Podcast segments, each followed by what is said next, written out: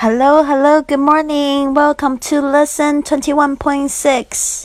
我们今天要讲的这个对话是照相，然后呢是这个照相，这个照相机出了一点问题，拿去这个店里面修。那 A 跟 B 的对话是这样子的：A 他是这个客人，拿着相机来维修；B 是这个店里的店员。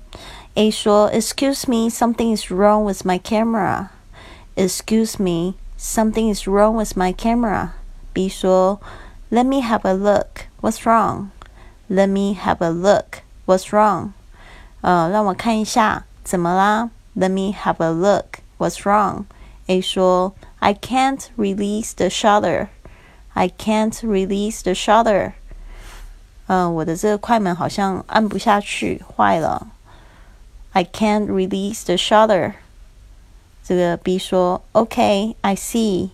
We need to send back to the office. It will take three days to come back. Okay, I see. We need to send back to the office. It will take three days to come back. 他说好啊，理解。嗯，我们需要把这个送回去办公室，这个要三天才能回来。Okay, I see. We need to send back to the office. It will take three days to come back. 啊，A 说，How much do I have to pay for the repair? How much do I have to pay for the repair? 呃，这个维修要多少钱呢？How much do I have to pay for the repair? B 说，Let me check. Oh, your camera is still under warranty, so you might just need to pay for the new parts for the camera if we replace any. Let me check. Oh, your camera is still under warranty, so you might just need to pay for the new parts for the camera if we replace any.